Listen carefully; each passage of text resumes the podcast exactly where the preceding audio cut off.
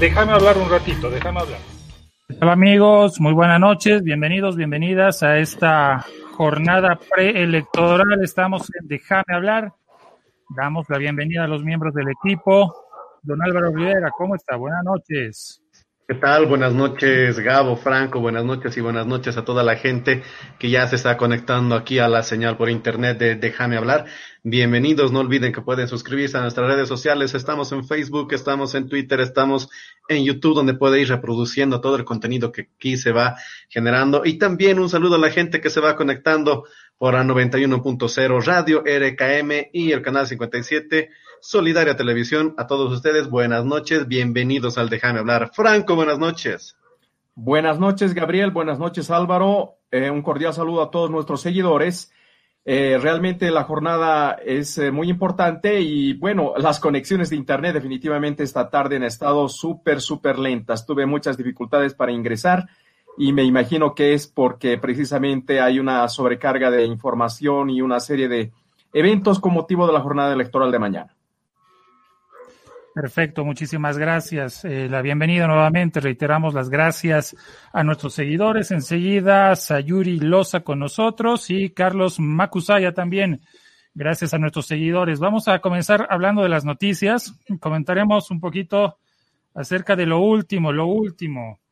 han habido, ha habido información eh, muy importante recientemente y eso es eh, fundamental, es fundamental poderlo señalar. En ese sentido, quiero compartir con ustedes eh, esto. Esta es la información justamente que viene desde el Tribunal Supremo Electoral. El presidente Salvador Romero ha hablado hace instantes. Lo que podemos adelantar es que no va a haber direpre, no va a haber direpre. Escuchamos a Salvador Romero, esto hace instantes, la señal del canal estatal. No nos permiten tener la seguridad de la difusión completa de los datos que le ofrezcan certidumbre al país. Es por esto que con seriedad técnica y motivados por la responsabilidad con el país, el Tribunal Supremo Electoral ha decidido el retiro del DIREPRE de la jornada de votación. No deseamos generar incertidumbre en un clima de alta polarización política, de susceptibilidad, de desconfianza y todavía de confusión entre el sistema de resultados preliminares, cuyo fin es informativo, y el sistema de cómputo que da los datos oficiales y definitivos. Por lo tanto, el resultado electoral del proceso electoral 2020 se va a fundar exclusivamente, como señala la ley, sobre un cómputo que será transparente, seguro y verificable, asentado sobre siete elementos. Primero, el conteo público en las mesas. Una vez que las mesas cierren la votación a las 5 de la tarde y comienza el conteo de los... Bien, ahí está, ahí está la información. Vamos a volver, por favor. Eh, esto es lo último. Eh, sus reacciones, por favor, compañeros. Enseguida, Sayuri Loza, enseguida, Carlos Macusaya con nosotros. Sin embargo, el, el, boom noticioso nos está haciendo un poco modificar. Vamos a hablar de la descolonización en tiempos en tiempos de elecciones. Eh, reacciones, ¿qué les parece esta, esta información última? Bueno, a mí me parece que es eh, importante en la medida en que precisamente eh, el Tribunal Supremo Electoral quiere evitar cualquier em, exabrupto en términos de los resultados preliminares de la votación, cualquier precipitación en em, declarar a uno u otro candidato em, eh, como ganador. Entonces, eh, ha explicado Salvador Romero la metodología para la cual eh, van a poner todas las condiciones eh, favorables al recuento de los votos, a los resultados. Y bueno, hay que esperar y confiar precisamente en que esta metodología, estas decisiones tomadas a pocos, a pocas horas de la jornada electoral, pueda beneficiar, por supuesto, no solo la realización de los comicios, sino sobre todo la transparencia y la certidumbre en el conteo y resultados finales. Don Álvaro Rivera, ¿cuál es tu opinión acerca de esto? Se está tomando una previsión bien grande eh, y esto creo que también viene eh, por todo lo que se está generando, este ambiente de inseguridad, de susceptibilidad, de tener un, un, país todavía en conflicto y que, y que mucha gente lo está pensando así. No por nada hemos visto esta semana a la gente abarrotarse de víveres, abarrotarse de alimentos, hacer largas filas para, para, para gasolina. ¿Por qué? Porque puede haber un, un, un estallido eh, social de acuerdo al resultado que se vaya a, tener. Ahora, eliminar lo que viene a ser eh, el conteo rápido eh, es una precaución que yo veo que está tomando el Tribunal Supremo Electoral porque fue a través del TREP que empezó todo el conflicto el, el, año pasado, ¿no? El TREP se cortó, luego volvió al día siguiente, de ahí que se empieza a generar lo que es el conflicto, el TREP, el conteo eh, y el conteo oficial que viene a ser algo paralelo, entonces yo veo que se está tomando aquí eh, una, una precaución directamente del Tribunal Supremo Electoral a la cabeza de Salvador Romero para no tener estos conflictos el día de mañana, el día lunes. Entonces yo veo que, se, que, que es una medida que la, bueno, debemos aceptar era también que, que esta información, que esta decisión la hayan tomado un tiempo antes, ¿no? Porque estoy seguro que esta declaración del, del Tribunal Supremo Electoral también va a generar cierta susceptibilidad en algunos grupos, en algunos partidos, en el grupo, en, en algunos movimientos sociales y demás, entonces va a generar susceptibilidad de entrada a esto. Pero lo que yo veo es que se está tomando a recaudos para evitar cualquier conflicto a, través de este mecanismo que pueda suceder el día de mañana o el día lunes cuando se tenga un, un bueno, el resultado ya más cercano, ¿no? Al, al, total. ¿Cómo se interpreta esto de uno u otro lado? Mesa confía mucho en el Tribunal Electoral. El MAS no confía absolutamente nada en el Tribunal Electoral. Dice que va a haber fraude. Bajo ese criterio, ¿cómo se asume? Dices bien tú, ¿en qué medida podía podía hacerse conocer esto. Quizás eh, algo que dijo Romero es muy importante. Eh, dijo que ya se habló con la comunidad internacional y con los partidos. Es decir, ellos ya saben, ya saben. Y lo que estamos conociendo nosotros es una decisión ya tomada. Pero, pero bueno, bueno, es, es complicado. El DIREPRE, eh, bueno, en contrapartida, lo que dijo Romero es que van a haber fotografías de las actas, van a haber fotografías de las actas. Esa era una de las principales observaciones del MAS. A ver cómo va, a ver cómo va. Eh, Álvaro, ¿nos puedes mostrar cómo estaban las calles de La Paz, eh, las reacciones en algunos lugares de la sede de gobierno sobre justamente, sobre justamente eh, esta previa a la elección, por favor? Te lo voy a compartir, aquí estamos con... ¿Cómo leemos también, cómo leemos estos, estos hechos y estos actos? A ver, ¿qué es lo este que estamos viendo? Estas imágenes son directamente de la cuenta de Twitter de página 7, que dice, trabajadores de un supermercado en la zona sur refuerzan la protección del inmueble a pocas horas de que comienzan las elecciones generales. Fotos Víctor Gutiérrez, página 7. Este viene a ser el supermercado Hipermaxi.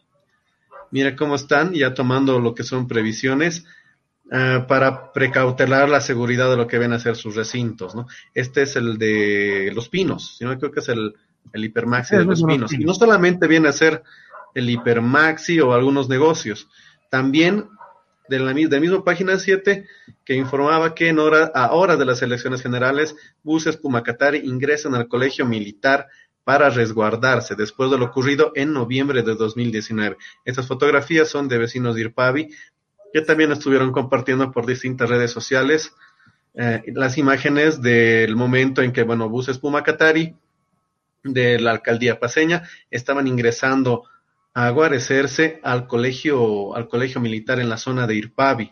Y, estos otros son, mira, de, de Lili Zurita, que también comparte en La Paz, edificios públicos y de empresas privadas toman recaudos ante la posibilidad de acciones violentas y convulsión social por las elecciones. Esperemos que este domingo y los días posteriores no pase absolutamente nada. Es el deseo de, todos, ¿no? Estas son imágenes de, de correos, aquí o, otros negocios en el, también en el centro de la ciudad, de cómo ya la gente va tomando recaudos en distintos lugares. Hay lugares como la zona sur, la parte de los pinos, eh, también Chasquipampa, que fueron muy azotados el año 2019 por los eventos sucedidos. Entonces, ante, ante esta incertidumbre que se ha estado generando esta semana por los comicios electorales y por lo posterior que podría suceder después de los resultados, mucha gente ha tomado recaudo, los negocios también y la población, en fin, eh, en su totalidad. No sé si en, el interior están con lo mismo, tal vez Cochabamba, Santa Cruz, otros departamentos, otras ciudades, pero aquí en La Paz. No he visto. Eh, la gente se está preparando como para un holocausto zombie, eh, para los como, como si hubiese haber una guerra del día después de las elecciones, provisión de alimentos, gasolina. Pero víveres y demás, todo por, por no volver a pasar eh, esos momentos tan asiagos del, del 2019. Y justifica, y justifica, Franco justifica este tipo de, de, reacción. ¿Qué debe este tipo de acción?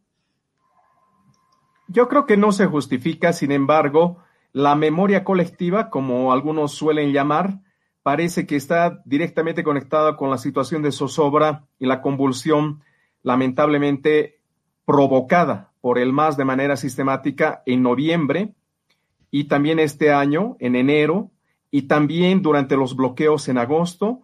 Entonces, la memoria colectiva, por algún motivo, está todavía perturbando una, eh, un esclarecimiento respecto a la, protección de sus, eh, de sus seres queridos, etcétera. La gente está, eh, bueno, a la expectativa de eh, no tener que enfrentar las situaciones del año pasado, ¿no? Pero en mi, en mi criterio, esto es algo totalmente personal, no se justifica, dado que se han tomado las previsiones para que la jornada electoral del día de mañana sea totalmente pacífica.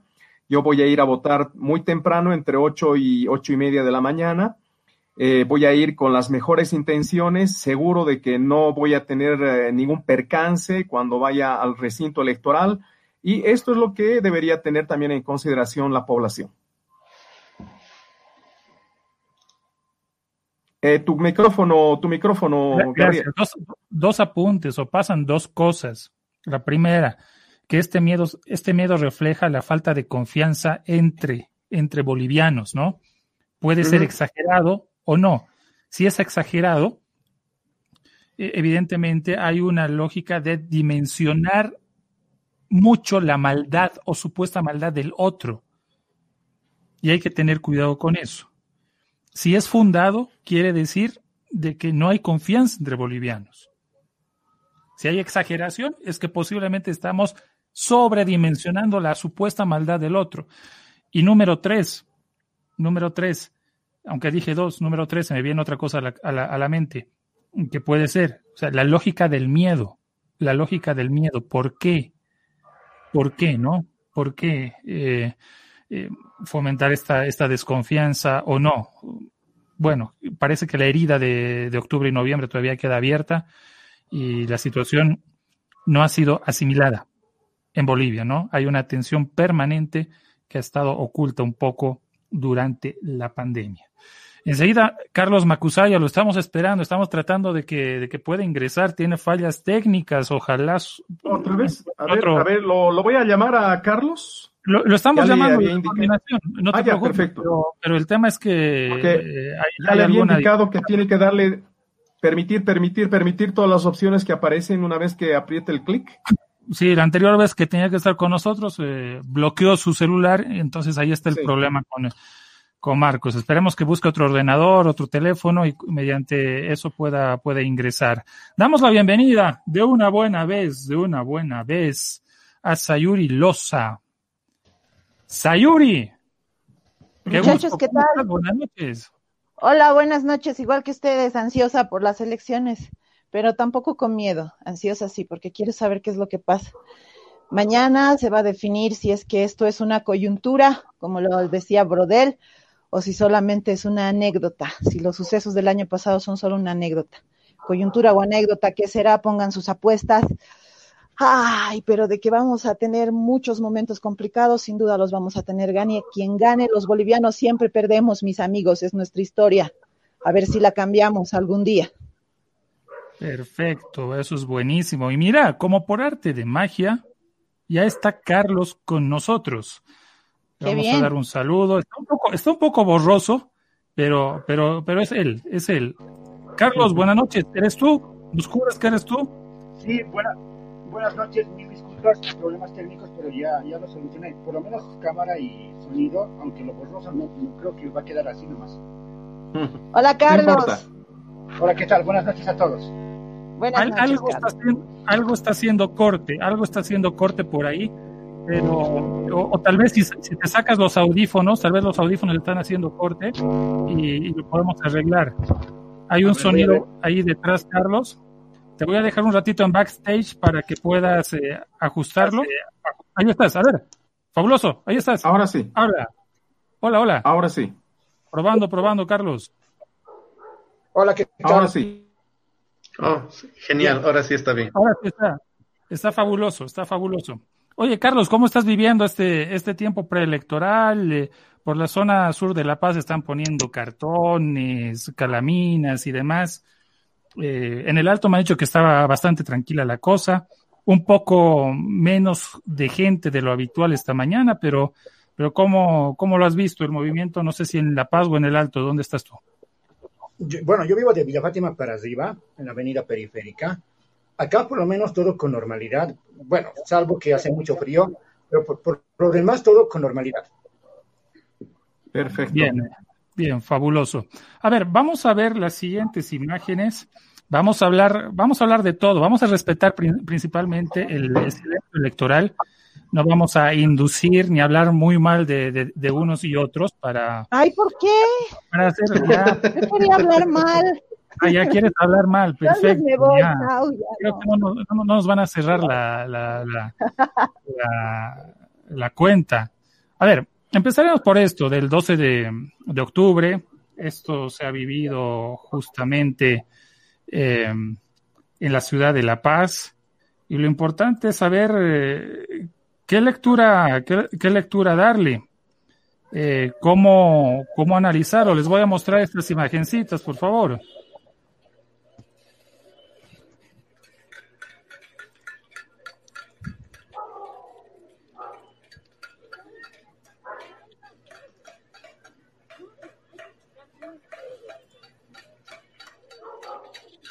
Ahí está Doña Isabel, Plaza Isabel la Católica, Plaza de la Chola globalizada. Una pollerita. Algunas de las señoras con pollera, otras con jean. El sombrero, por favor, dicen por ahí atrás.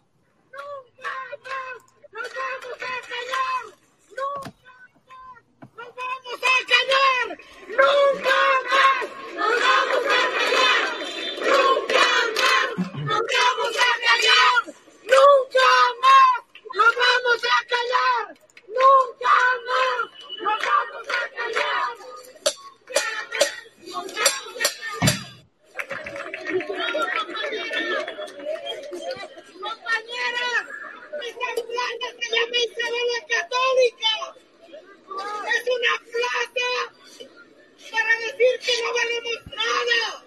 Es una plaza del colonialismo. Por eso hemos cambiado a Plaza de la Chola Globalizada. Escucharemos un poquito este discurso.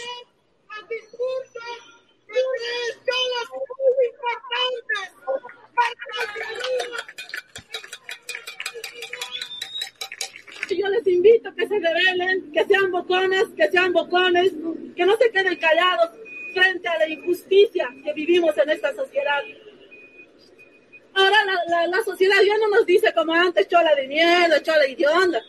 No se conforman con eso ahora. Nos dicen bestias humanas, nos dicen vándalos, nos dicen salvajes. Les invito a reivindicar todas estas palabras, a resignificar, para no callarse, para no quedarse sumisas, porque así es como nos quiere esta sociedad, sumisas, subordinadas. Bien, ahí el, el, el video, el video es largo, el video es, eh, es extenso, es eh, muy interesante para, para analizarlo, para dialogar en torno a él y justamente lo que, lo que puede ir eh, evocando justamente este tipo de, manifestación son filias, fobias y demás, ¿no? Es decir, ir ahí implica un análisis eh, completo de lo que se ha querido decir, tanto culturalmente, tanto simbólicamente, eh, no sé si políticamente y, en cuanto a la identidad, ¿no? Son varias aristas que se van presentando. Eh, dilemas hemos puesto este, a este, a este espacio, porque bueno, así como hay chola, hay polleras y trenzas, hay jeans y tintes, ¿no? Así como la vestimenta nueva de Doña Isabel la Católica en ese día es una pollera, esa pollera tenía origen español, ¿no es cierto? Algunos dicen que eso va al tema, otros dicen que no va al tema. Hay una dinámica posiblemente de colonización, de neocolonización, de anticolonialidad.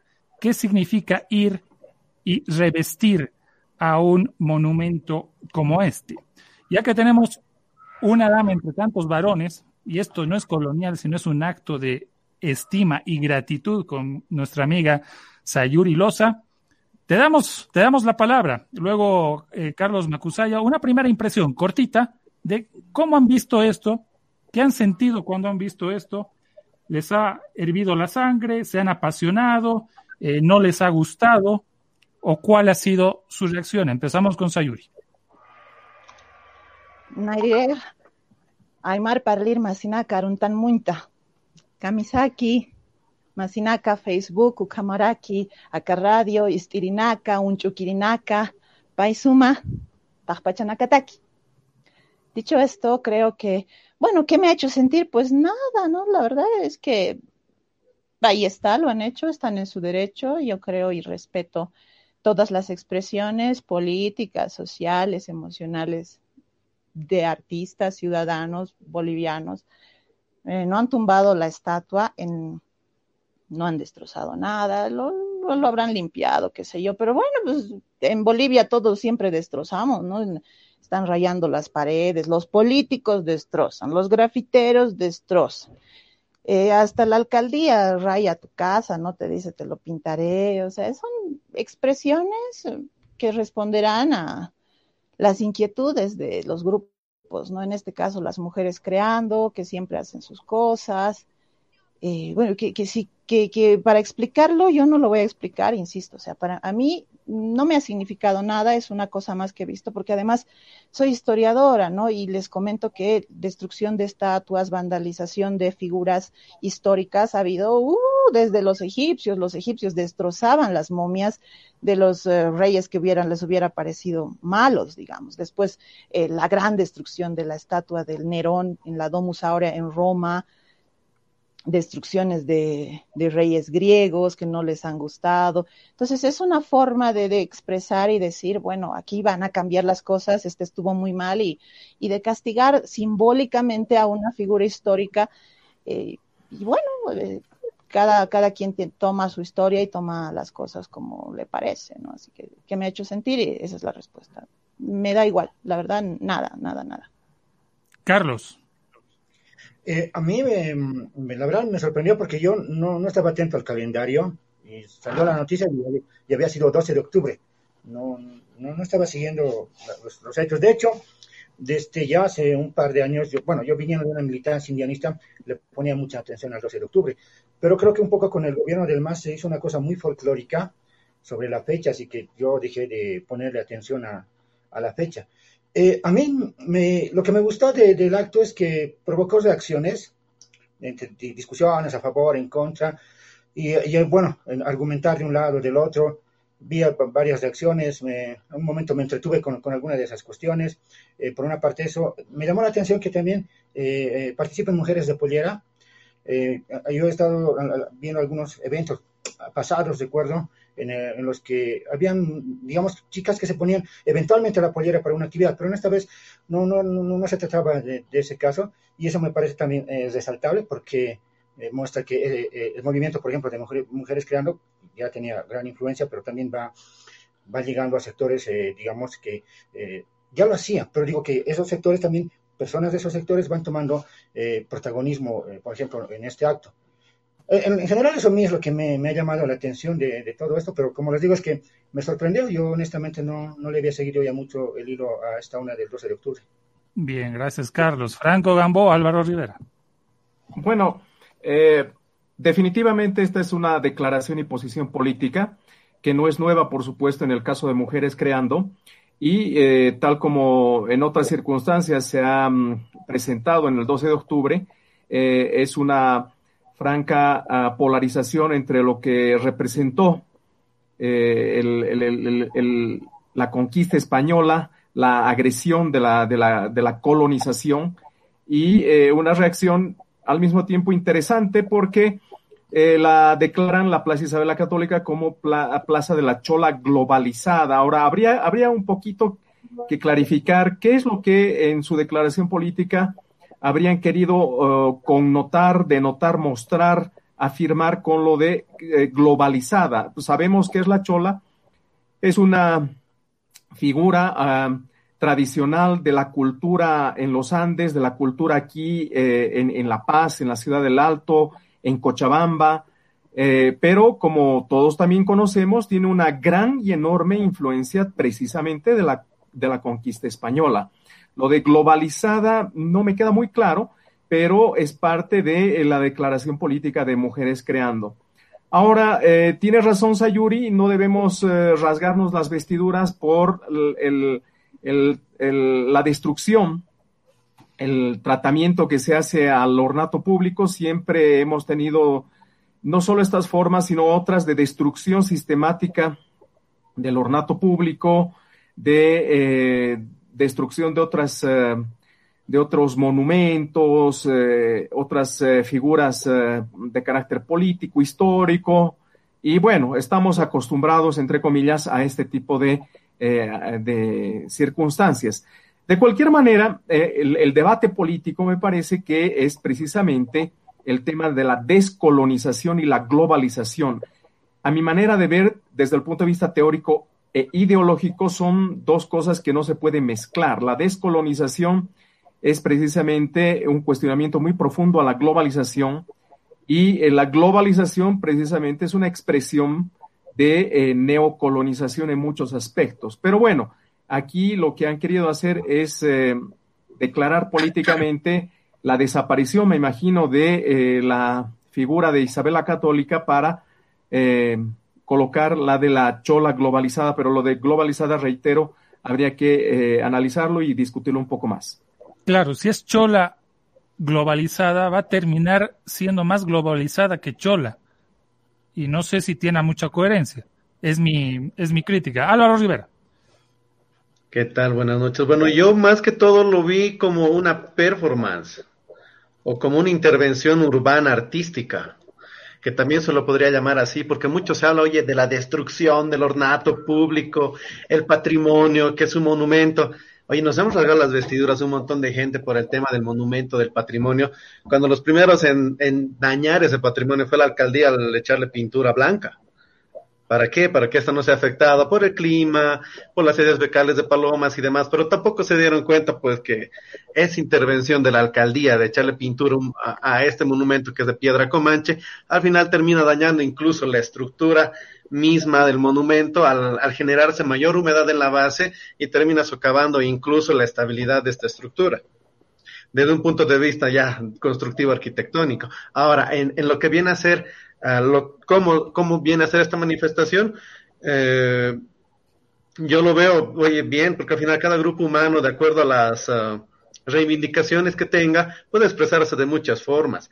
Ahora, eh, lo que han, lo que lo, lo, que han hecho, yo lo veo, como te digo, no como una performance, como una intervención artística urbana que tiene una implicancia eh, mucho en lo que viene a ser el discurso, la política, la forma de pensar, la forma de ver lo, lo, indígena, lo colonial y demás cosas. Al final nos ha puesto a debatir sobre un montón de temas, desde eh, qué es una agresión, si es una intervención, o si incluso uh, hace mucho a este tema el que utilicen jean y no pollera. Entonces puede verle un montón de aristas al, a lo que, a lo, al, al proceder de lo que ha sido aquí Mujeres Creando.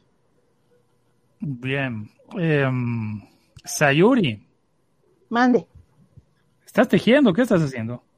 Estoy haciendo un mantón de Manila para mi nueva colección. Están invitados al año. Ya, perfecto. Pero estoy escuchando um, todo, todo, así que no se preocupen, no estoy desatenta. ¿Por qué la gente se ha indignado con esto? ¿Cómo, cómo sería el pensamiento de la, de la gente que se ha indignado? ¿Y cómo sería el pensamiento de la gente que apoya este tipo de manifestaciones?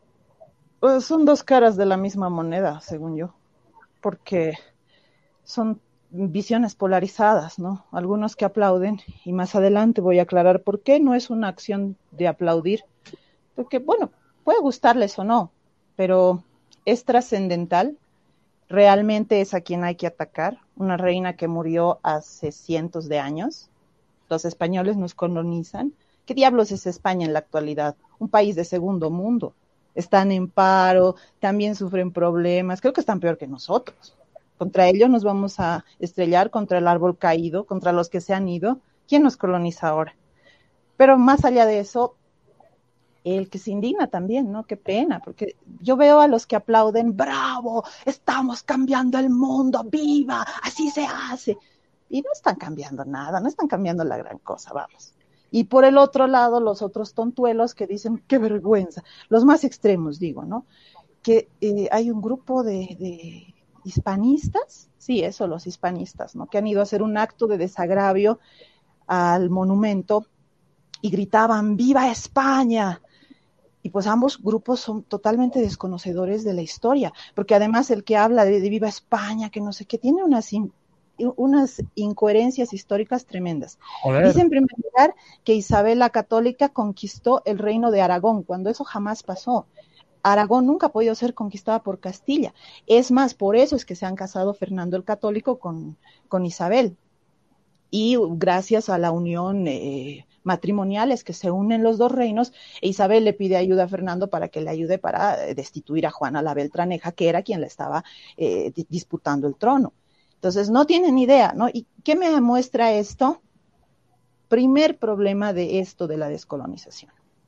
Las personas que están pintando, interviniendo eh, eh, monumentos, porque también hubo una intervención en eh, la plaza donde está Colón, no están haciendo nada nuevo están imitando cosas que hacen ¿dónde? En Estados Unidos, porque han destrozado, han, han, hecho caer estatuas en este tiempo. ¿Quién ha empezado con eso? Los estadounidenses con lo del Black Lives Matter, eh, con el asesinato de este hombre que hubo a inicios de este año. Entonces han derrumbado las estatuas, han empezado a hacer intervenciones, luego se pasó a Europa, los españoles también han derribado estatuas, y nosotros como somos monitos, Igualito hacemos, vamos a intervenir, le echamos pintura, le ponemos asesino.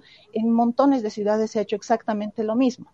Y nosotros, como tenemos mente colonizada, porque saben que habría hecho yo, yo le habría hecho, no sé, tal vez una intervención estilo Aymara. ¿Cómo se hace para sacar a, las, a la gente mala? Pues hay que pegarle con lujma pero no, hay que hacerlo al estilo europeo, porque si no, no cuenta. Y por otro lado, los otros que también, ¿no? despotricando y, yendo a sacar y diciendo, qué vergüenza, qué horrible, y repitiendo cosas que dicen quienes, los de una página que se llama Jóvenes Hispanistas Mexicanos, porque nosotros no podemos hacer nuestros propios movimientos, tenemos que copiar del Face, en el Face, mira qué lindo, le dices a tu cuate, haremos nosotros en Bolivia, sí, qué bien va a salir, ya, vamos, saldremos allá y esa es la principal, el principal rasgo colonizado que tenemos. No somos capaces de crear nuestras propias ideas, nuestros propios pensamientos y decir, yo voy a intervenir de esta manera, yo voy a hacer esto. No hay. y de alguna manera estos actos muestran mucho más lo colonizados que estamos que viceversa, que lo contrario. Gracias, Sayuri. Enseguida le damos el paso a, Carlos. Yo, estoy un poquito de acuerdo porque yo, yo dudaba si era una manifestación de descolonización o de neocolonización. Colonización significa llegas a un lugar, borras lo anterior, pones tu cultura y viva la vida. Un acto similar me ha parecido este. Es decir, está la estatua, todo colonial y todo lo que quieras, le pones pollera, le pones sombrero y al menos un, un ratito la has neocolonizado. Y luego vuelve a su estado anterior. Pero bueno, Carlos, ¿tenía profundidad esto? ¿Qué, te viene a la mente acerca de lo que dice Sayuri y todos los demás? Bueno, en, mi caso yo lo que veo es indiferencia. Yo voy, yo me muevo vendiendo mis libros, por ejemplo, ahora estoy de vendedor ambulante, se me gano la vida. Entonces, donde yo camino, ni, ni a favor ni en contra. Indiferencia es como algo que no hubiera sucedido en la mayoría de la gente, me refiero. Uno podrían decir, digamos, lo que pasa es que la gente está colonizada y no se preocupa por el 12 de octubre. O, puede, puede, verse una, una, una reacción, reacción contraria. En lo personal, en los ámbitos donde yo me desenvuelvo, primero, indiferencia al 12 de octubre como hecho colonial, como, como rememoración de un hecho colonial, y, y indiferencia a los actos, de, digamos, eh, en nombre de la descolonización. Eso me, me, llama la atención porque uno también podría preguntarse qué, qué, sectores sociales, qué grupos sociales, ni siquiera grupos, individuos, grupos, eh, protagonizan este, estos hechos y por qué otros grupos no, no lo hacen. Insisto, en el caso personal, yo, por el lugar donde yo me desenvuelvo, una indiferencia total uno puede estar indignándose, puede buscar las razones de ello, pero a mí me llama la atención eso, la indiferencia de, uno, de, las, de la mayoría de las personas, incluso que uno puede considerar indígenas. Esto, no, no, no, hemos visto actos, por ejemplo, que protagonizan la CSUCB, el CONAMAC, que son organizaciones que se han posicionado como indígenas, ¿no? Vaya uno a saber las razones, insisto, no, no quiero darlas, pero llama la atención eso. Para mí me llama la atención eh, que hay indiferencia en la mayoría de las personas, sea a favor o en contra. O sea, tú dices que en el caso de las organizaciones, bueno, salían, ¿no? A pichar y demás cosas. Quizás la cuarentena un poquito nos ha, nos ha aturdido en eso. Pero, por ejemplo, ¿por qué no eh, organizaciones tan, tan metidas en el tema anteriormente no han sido consecuentes con esto? ¿Y, por, y, cómo piensa el indígena eh, acerca de la descolonización, el indígena promedio, el, indígena real? no el que necesita aparecer un poquito y llamar la atención en cámaras, si es que así lo podemos entender. Carlos, por favor. Yo, yo lo pondría tomando una, una frase de, precisamente de mujeres creando. Bueno, ellas ponían, no hay descolonización sin despatriarcalización. Yo diría, no hay descolonización sin desindigenización. Cuando los, eh, cuando los argelinos se descolonizaron de, de, Francia, ya no eran indígenas, ya no había esa categoría de segunda. Yo pienso que el problema en la, lo que se plantea como descolonización y en buscar una cierta autenticidad indígena es ratificar esa diferencia de jerarquía que puede moverse en distintos lados. Y si uno va a las poblaciones consideradas indígenas, su aspiración no es a ser tratadas como otros, como distintos. Ellos quieren buscar igualdad, ¿no? que su color de piel no, sea un impedimento, que su apellido no sea un impedimento, y además poder desenvolverse de manera normal sin que le cohiban ciertos, sería un proceso en que se vaya cohibiendo de, ciertos, de ciertas formas de socialización. Yo veo eso en la gente en, en cotidiano. Uno, insisto, puede estar a favor o en contra. Lo llamativo desde mi punto de vista es que eh, organizaciones, ya lo han mencionado, que antes, eh, digamos, tuvieron, protagonizaron hechos el 12 de octubre en el gobierno de Evo Morales, actos turísticos para mí, ¿no? No eran más empresas de turismo, parecía eso. No, no han tomado, pues, digamos, protagonismo en, este, en esta jornada, pero por otro lado, grupos de los que yo conozco que son indienistas, eh, tampoco lo han hecho, que en algún tiempo lo hacían, y ha sido más bien un grupo eh, feminista, lo que también nos lleva a, preguntarnos, a pensar sobre la articulación de, de las, las, nuevas corrientes, sobre los problemas contemporáneos. Ahí se puede cruzar con muchos otros elementos, por ejemplo, eh, desde las modas académicas, pero también desde los problemas concretos que invitan a, de alguna manera, expresar eh, su molestia. Puede ser de, esta manera simbólica, etcétera. Pero eso, insisto, son grupos muy, muy concretos. En la mayoría de las personas, por muchas razones seguramente que se podrían desarrollar, hay indiferencia. Y el indígena promedio, por decirlo así, eh, vive como alejado de ese tipo de hechos. Gracias, Carlos. Quiero mostrarles algo, por favor, antes de dar el paso a, a, a Álvaro y a Franco eh, la reacción de los hispanistas y la reacción de las personas que han empollerado a doña Isabel y que han pintado de rojo a don Cristóbal. Eh, aquí va.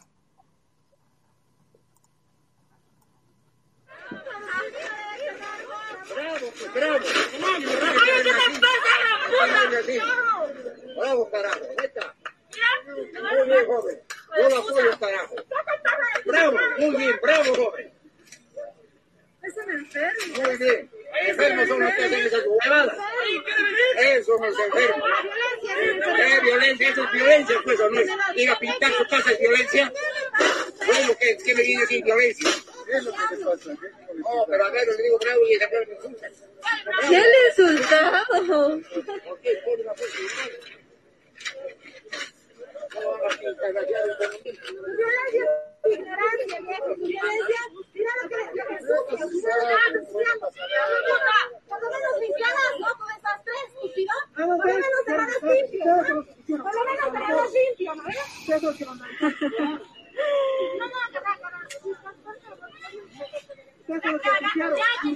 bueno, ahí, está. No, no, no, no vale la pena verlo todo y demás. Es un, es un gesto de, de intolerancia y pasa de todo. Es decir, con argumentos machistas y colonizantes se echan la culpa los unos y los otros, ¿no? Eh, ellas mentan a la madre de ellos eh, en cualquier momento, ellos utilizan la gala de hombres para poder humillarlas, unas reclaman que han dejado, que están ensuciando, habiendo ensuciado antes, mm, pero bueno, pero bueno, ahí está, es, es parte de, de, lo que de lo que ha sucedido. Don Álvaro Rivera, don Franco Gamboa, si quieren preguntar a nuestros panelistas. si me dejan hablar, yo tengo una pregunta. Eh, no, para, para ambos, ¿no? ¿No está María Galindo a través de, de, su organización Mujeres Creando, utilizando más que todo la imagen del indígena, de la chola, haciendo estas, bueno, este tipo de manifestaciones mm, para catapultar su movimiento y no para hacer uh, un desagravio real? Bueno, lo que yo puedo decir... Primero? Dale, dale. Bueno, dale, Carlitos. Eh, ya, ya, digamos, eh, por ejemplo, yo, una amiga mía, la, Yola Mamani, que ella ya venía trabajando con mujeres creando desde ya un par de años atrás, cuando ella eh, tenía un programa de radio sobre las trabajadoras del hogar. Yo no creo que no tenga un vínculo María Galindo con esas poblaciones. De hecho, se mueve mucho tratando de buscar esos vínculos. Tampoco eh, iría a la, idea de instrumentalización porque eh, hay, hay, un problema es como creer que esas personas carecerían de iniciativa. Desde luego, tenemos presencia ahí de, de mujeres de pollera. Insisto, no, es la mayoría, ¿no? Seguramente las mujeres eh, que trabajan en los mercados han salido nuevamente temprano para preparar su puesto, que trabajan en, en otros ámbitos, se han movido y están más al margen de estos temas. Sin embargo, sí hay mujeres de pollera que cada vez van, digamos, eh, eh, asumiendo alimentándose de ideas pues, como por ejemplo las corrientes feministas, en este caso de la de María Galindo. Pero más allá de que uno pueda considerarla o no como una especie de instrumentalización, tal vez para mí el, lado positivo que yo le veo a esto es tratar de pensar a eh, la pollera no como un símbolo de autenticidad. ¿no? vale la pena buscar autenticidad en las culturas, no todas las culturas son históricas, cambian, etcétera. Y para mí, por lo menos, como lo que había dicho hace un momento, eh, descolonizar tendría que ver, si somos históricos, ver qué ha pasado con otros pueblos que se han descolonizado, no, no, no han vuelto al pasado, a la constitución de, elementos culturales anteriores, no, no, viven su vida contemporánea. Estoy hablando de la descolonización como hecho histórico y no de la descolonización que, que, ahorita es corriente teórica en las academias, ¿no? Y que dicen lo que debería ser. Bueno, está bien, tal vez algún día sea lo que ellos dicen que va a ser la descolonización. Mientras tanto, tenemos el antecedente histórico de lo que ha sido la descolonización. Está en África, está en la India, y ahí podemos ver, bueno, qué fue la descolonización. Y viendo a nuestro caso específico, para mí sí es importante que mujeres, por ejemplo, que tradicionalmente usan pollera, entren en otro, en otro tipo de discusiones. porque las mujeres de pollera solo se van a dedicar cuando entran en medios de comunicación, por ejemplo, a presentar eh, los programas de entradas folclóricas o a cocinar en, en la tele? ¿Por qué no pueden discutir de otros temas? que bailen reggaetón, si quieren ser feministas, que sean feministas, es su opción. Yo creo que ahí sí estaríamos apostando, mm, no sé si el término correcto sería descolonización, pero por desnaturalizar el rol de los individuos. No, no tienen un rol natural, eso puede ir cambiando. Uh Sayuri. Concuerdo con lo que dice Carlos. No creo que habría que asignarle un papel o una, o una actuación a alguien. Pero me inquieta un poco una cosa, que es más una especulación.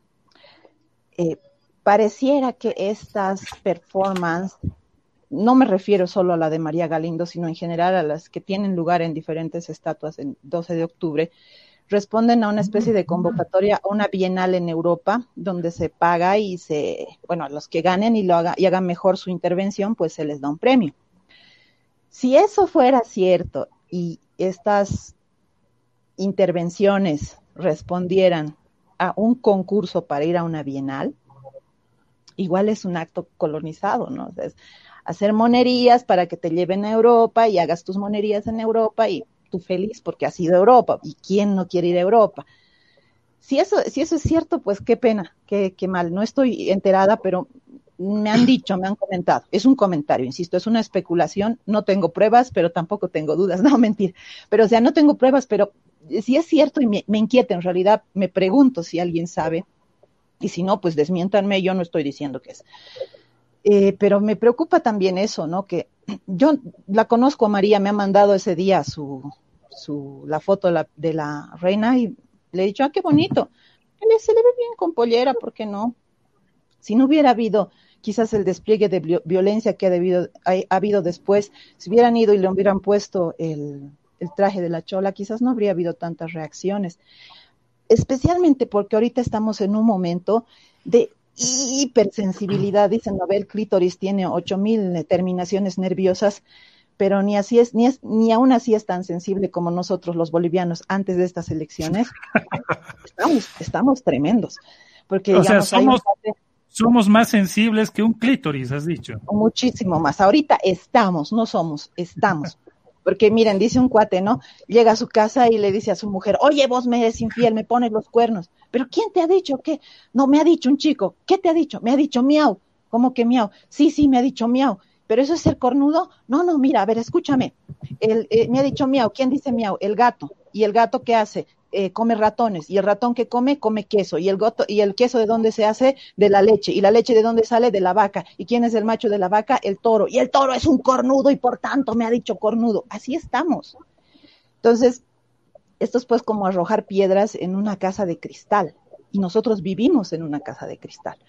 Así que lo que sea que alguien diga por muy reivindicativo que resulte va inmediatamente a generar un montón de controversia. Y lo, y lo ha hecho, ¿no? Y escuchas desde las opiniones más interesantes y dices, qué bueno que está pensado en eso, hasta las opiniones más bobas que dices, ¿por qué Diosito me has hecho vivir en este país? ¿Qué he hecho yo para tener que rodearme de estos giles?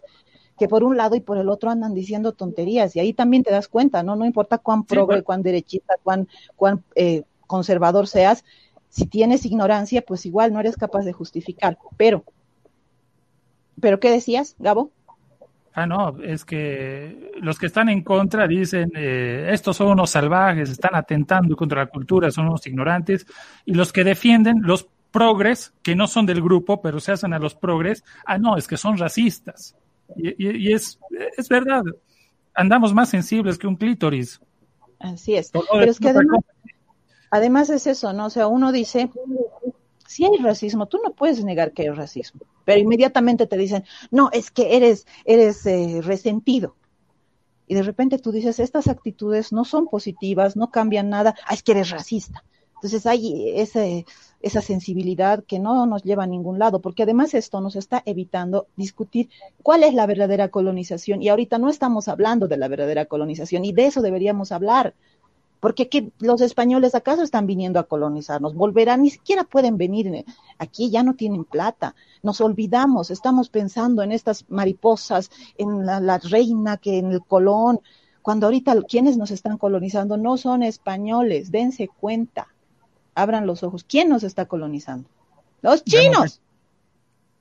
A ver, ¿quién habla de eso? Dale, dale, dale. Ya, que has estado por, Asia y demás cosas, nos vas a contar un poquito también y, la perspectiva del racismo, de acuerdo a tu último libro, Carlos. Eh, mensajes, Daniela Salinas, ja, ja, ja, ja, amo a esta mujer, la única mujer acá es Sayuri, eso es para ti. Lia Island, Sayuri es una genia en sus referencias. Jorge Cuevas, la mayor parte del machismo se encuentra en las áreas rurales. ¿Por qué mujeres creando no va a esas áreas? Indígena promedio, jajaja, ja, ja, qué categoría encontrada por el moderador. Yo lo dije y también me, respondió en esa categoría también eh, Carlos. consumidor promedio, ciudadano promedio, eh, comprador promedio, etcétera. Hay un montón de referencias de esa categoría apreciado eh, Pedro Aliaga. Adolfo Huanca Quispe, ¿por qué no nos tratamos de bolivianos a todos los habitantes de nuestro país? Don Franco Gamboa. Bueno, eh, sin duda, eh, yo tengo una pregunta para los dos eh, panelistas respecto al problema del racismo. por detrás de las expresiones políticas y las performances, yo supongo que han querido expresar performance como una especie de acto eh, dramatúrgico, ¿verdad, eh, Álvaro? ¿A eso te referías? ¿Una, especie de dramaturgia de carácter ideológico, algo así? Sí, lo que, lo que viene a ser una performance, no poder llegar a ser como, una, especie de, teatro, poder vestir. Una puesta en escena. Una puesta en escena, algo más o menos como nos, nos lo narró también Sayuri, ¿no? Que se hacen este tipo de performance que, que, no es la primera vez, o puede ser con distintos motivos, no solamente estos reivindicativos, eh, en contra de la colonia y demás, sino hay muchos, ¿no? Incluso se han llegado a cubrir eh, eh, edificaciones completas con ciertos tipos de tela para darles otros efectos y mostrar otro rostro distinto, entonces va, va, es muy amplio, ¿no? Por eso yo lo tomaba como, como con esa referencia, ¿no? De, que es una intervención más que todo artística en busca de una reivindicación. Y por eso también mi anterior pregunta a los dos panelistas. Ajá. Entonces, con esa aclaración, precisamente yo refuerzo mi consulta a los panelistas sobre eh, el tema de fondo que eh, también está detrás de las uh, declaraciones políticas de mujeres creando y este tipo de em, eh, actos eh, con las figuras españolas de la conquista, eh, el tema del racismo. Eh, la chola sin duda es una expresión de eh, sincretismo cultural, pero también una expresión de, desprecio eh, de racismo.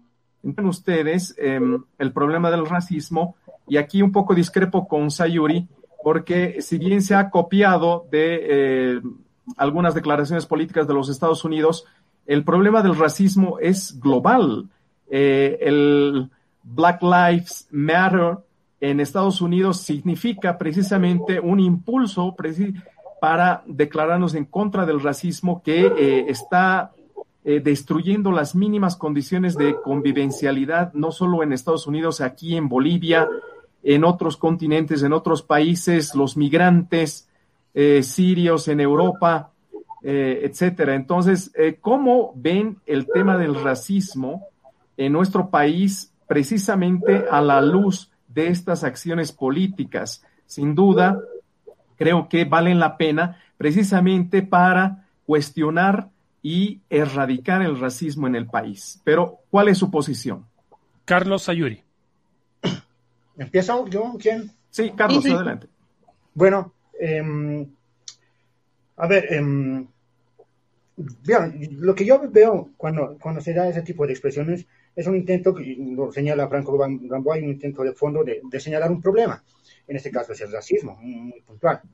Eh, tal vez lo, dificultoso en ello es que tenemos una concentración sobre lo que habría sucedido, lo que sucedió, y terminamos perdiendo de vista muchas veces cómo es hoy el problema. Y para mí la historia tiene sentido solo para explicar el presente. No vamos, o sea, los hechos sucedieron.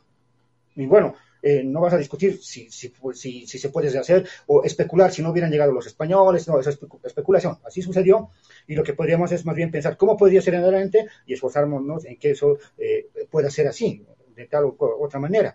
Pero por lo tanto la historia nos sirve para entender el presente y es ese presente el que hay que entender cómo hoy día funciona el racismo. Y, uno de los problemas para mí en Bolivia es que, eh, bueno, como el racismo en general, eh, y en el caso muy específico de lo indígena, es tenemos una idea muy folclórica de lo indígena. Yo lo suelo comparar a las personas que reivindican una identidad indígena, les exigen virginidad cultural. Como se, exigía a una mujer antes que sea virgen para el matrimonio. Bueno, ahora, si un indígena dice que es indígena, pues tiene que mostrar una cultura pura. Y por lo tanto, las cholas no podrían ser aymaras porque eh, usan pollera, que es de los españoles. Pero ese problema es un problema que tiene que ver con relaciones de dominación, porque si pone una idea de un modelo, un estereotipo, una imagen de quién tenía que ser auténtico, pero se impone hasta el poder. En ese sentido, para mí sí es valioso que, por ejemplo, la idea de chola globalizada, si bien podrían aclarar mujeres creando cómo, cómo entienden esa idea, para mí me parece genial en, en el siguiente sentido. ¿Por qué tenemos que pensarnos simplemente en lo local? ¿Por qué no tenemos que pensarnos en el mundo? Y si en, y si en ese pensar en el mundo se diluye nuestra identidad, tenemos que aferrarnos a una identidad.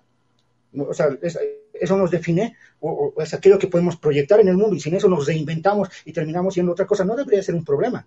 Pero en esta situación se, manifiesta el racismo porque se esperaría que las personas, los grupos sociales estuvieran, estuvieran petrificados, primero culturalmente, que eso como una, además como un síntoma de su lugar en la sociedad, y si no están fuera de ese lugar de la sociedad, estarían, digamos, vulnerando, entre comillas, el orden natural, y en esa vulneración, pues se manifiesta el racismo para poner, entre comillas, a los indios en su lugar.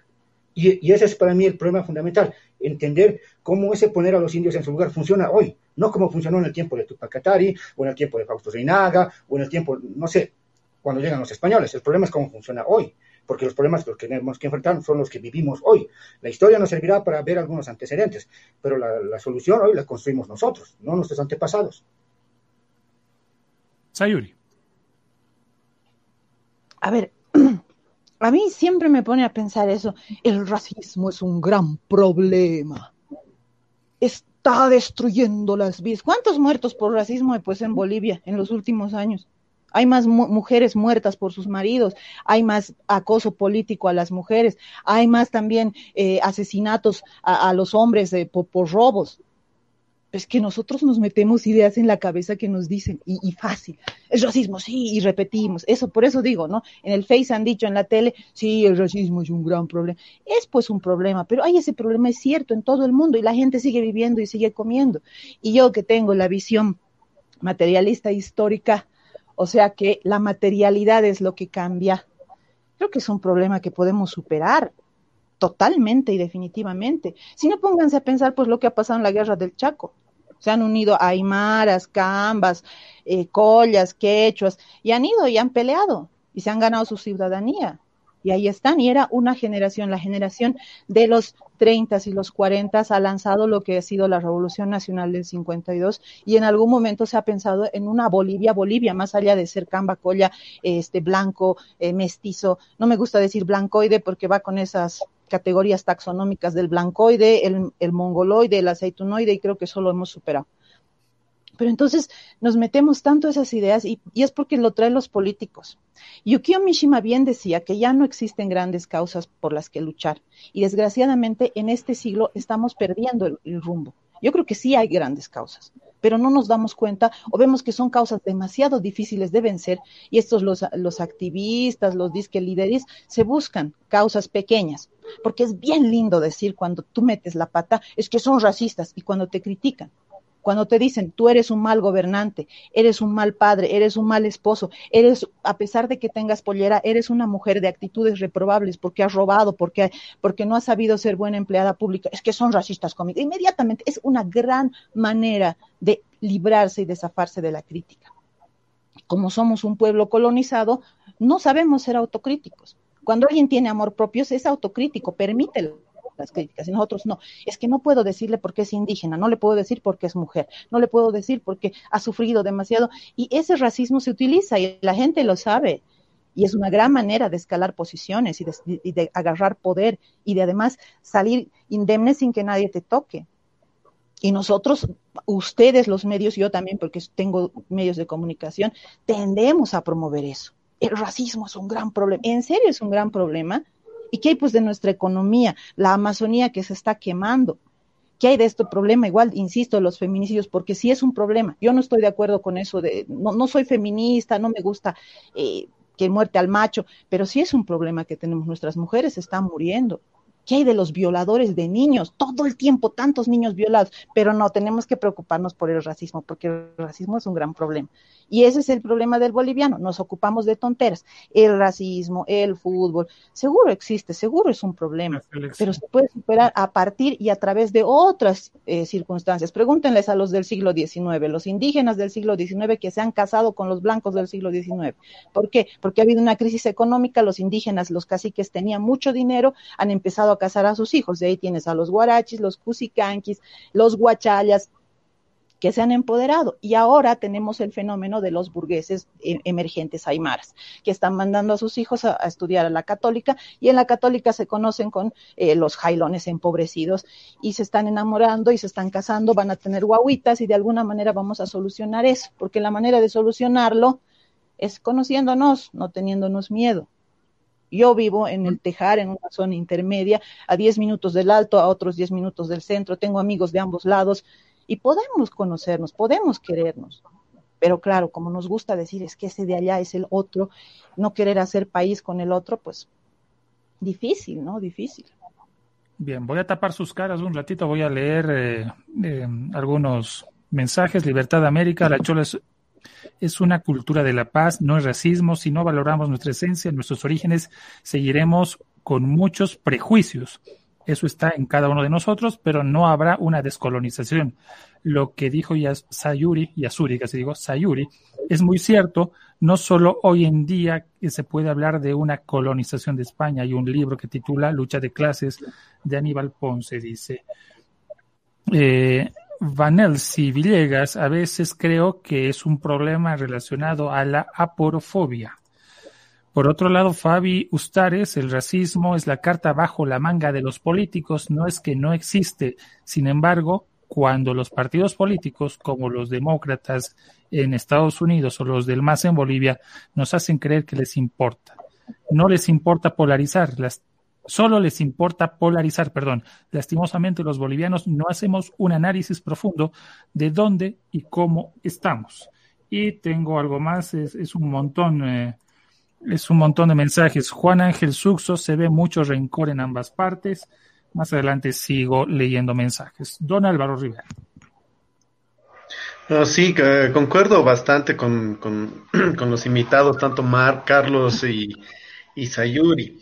Y mira, me, ha venido al recuerdo una vez en una reunión un amigo que él decía, bueno, se, identificaba como aymara, como indígena. Reflexioné en ese contexto, ¿no? Tienen que dejarnos de ver al indígena, al aymara, como el tipo que tiene que estar con su poncho, con sus abarcas, con su pantalón de valleta de la tierra, con su zampoña al cuello y su llamita. Porque yo soy aymara, soy indígena, y escucho metal, escucho rock, tengo mi cabello, mi cabello largo y me identifico también con otras cosas.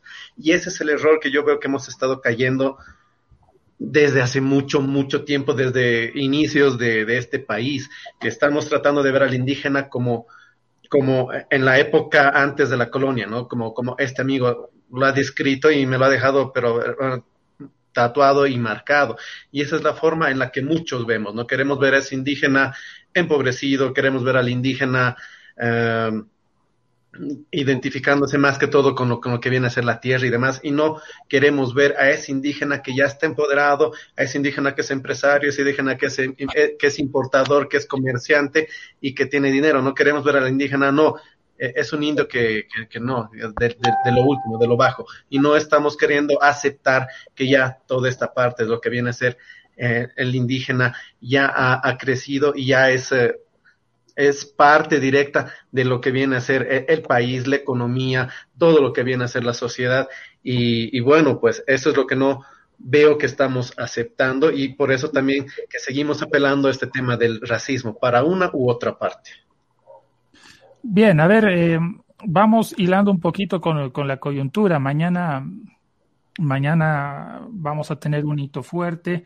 Antes, permítanme cerrar, eh, cerrar alguna pregunta que hay para eh, Makusaya. Perdón, Álvaro y, y, Sayuri, por taparles un ratito. Eh, eso tienes que estirar así. Sayuri, estira el cuello, estira el cuello. Eso, ahí, ahí, ahí, ahí, quietos. Eso, ahí, gracias. Eh, yo tengo una pregunta para Maku, dice Valeria Peredo. He visto a los críticos más radicales señalar que la pollera que le pusieron a la reina Isabel tiene origen español. Y lo tiene, claro. Cuando éramos colonias se hicieron reformas para que los indígenas locales adoptaran vestimentas eh, españolas. Yo pienso que las señoras se han apropiado y resignificado la pollera. Pero no me gustaría escuchar, pero me gustaría escuchar tu opinión al respecto, porque reivindica la pollera conociendo su origen español. ¿Qué les diría? Señor. Bueno, yo eh, en lo personal no tengo ningún problema con lo auténtico que sea una ropa ya desde que salimos de África y, culturalmente ya estábamos, teníamos intercambios, norte, sur, hay evidencia arqueológica de ello. O sea, buscar una cultura pura es más un prejuicio, ¿no? Y buscar una autenticidad indígena o cultural en general, los estados nacionales tratan de buscar construir una identidad nacional en la que se, se, postula una cierta peculiaridad, eh, digamos, eh, cultural, eh, un cierto espacio. En el caso de Bolivia, el estado nacionalista ha posicionado la idea de la Aymara como, digamos, la raza nacional, y en esos términos. Desde mi punto de vista, eh, lo, importante es no tanto cómo fue antes, sino hoy. Y hoy, está bien, la pollera fue de, lo, la trajeron las españolas, se la heredaron a sus empleadas, etcétera, etcétera. Pero hoy, eh, digamos, nadie identificaría cuando ve a una mujer de pollera como una, está llevando la herencia de los españoles. Es una, eh, en muchos casos, históricamente, pasó desde mediados del siglo pasado como un estigma la ropa. Por eso no, le heredaron a, las hijas. Pero también en la actualidad se pasó ya de, ser el estima, muchas mujeres visten de muchísimos colores muy llamativos porque ya no, ya no, no quieren ocultarse, más bien quieren mostrarse, además vienen por detrás un poder económico muy fuerte. Y en ella hay una gran estratificación social entre las mujeres que usan pollera, este, personas que pueden comprar un cierto tipo de pollera, otras con otro, otro tipo de pollera, otras que pueden usar unos sombreros, otras no. Entonces hay unas diferencias sociales podríamos simplificar la situación de las mujeres que visten pollera, por ejemplo, solo a las personas que, a las mujeres que venden frescos de quiza, muchas son de pollera. O, uno simplificar, ¿no? pero todas las mujeres de pollera ahora bailan en el gran poder. No, no todas las mujeres de pollera bailan en el gran poder. Porque también ahí se necesitan unos ciertos ingresos para poder estar ahí. Yo creo que el problema estaría en simplificar todo, a, que, caracterizar por, ese elemento. No, va más allá. Pero en lo personal, a mí me encanta que las cosas se vayan significando, haciendo. Para mí no, lo, más importante es lo que yo destacaría de, las poblaciones, de las culturas los, los, pueblos, no es su capacidad para eh, eh, conservar su cultura, es su capacidad para reinventarse. Y nuestros retos es cómo reinventarnos hoy día a partir de los, de los problemas que hoy día tenemos. Podríamos estudiar la diferencia de ingresos económicos, la diferencia de servicios, muchas cosas, pero también podemos ver cómo se van construyendo ciertos vínculos que nos van a permitir, ya, de, de hecho, no, no, eh, encarar estos problemas. Desde luego, esos hechos no son discursos de un lado ni de los otros que, digamos, que hoy, día nos, nos abruman con sus discursos para el, escenario electoral que se viene adelante. Pero de todas maneras, para mí, lo mejor que puedo ver en las personas, lo que más me gusta, a pesar de que compartan muchas ideas, es cómo se hacen. Aunque ellos lo hagan en nombre de una identidad ancestral, pero se reinventan, y eso es bello. Solo una aclaración, la pollera no es de origen español, es de origen árabe para que se imaginen y se hagan a la idea de cuánto ha viajado este traje y cuántas identidades ha representado. Eh, por si acaso el lunes estoy dando una conferencia sobre cada una de las prendas de la, de la chola para que tengamos claro de dónde viene, cómo y por qué. Es igual por Facebook. Entran a mi Facebook, Sayuri Loza, y ahí va a estar la transmisión. Quisiera, agregar algo lo que Sayuri, si me permiten. Eso, si hacemos un ejercicio de todas las cosas que podemos usar, de cuándo vienen, vamos eh, buscando sus antecedentes, pues vamos a encontrar que vamos a desmitificar muchas cosas que suponemos que tienen un origen aquí, un origen allá, y vemos más antecedentes, ¿no? Y es muy interesante que cuando la gente se va poniendo eso, no se preocupa si es del pasado, si de acá, simplemente ve lo práctico en su uso. O también ahí se ve una cierta carga de, tradicional, etcétera. Pero no es un problema de la gente. pero ahí hay otro problema, ahí hay otro problema. Como no sabes y no importa, cuando utilizas el símbolo como protesta política, terminas equivocándote. No, es que, no, pues, eh, puedes decir que terminas equivocándote en tanto tú asumes que habría que ver que eh, representa, por ejemplo, la dominación colonial la pollera. No, pero ¿qué tal si tomamos la pollera y le vamos a dar otro sentido a la pollera? A, pesar de que se presenta la dominación colonial o cómo las sirvientas aymaras, digamos, fueron vestidas por las patronas. No, no importa, le damos otro sentido. Y eso es lo que la gente hace cotidianamente, no importa eh, tanto el antecedente, sino lo que en ese momento hace con eso y, el sentido que luego va proyectando.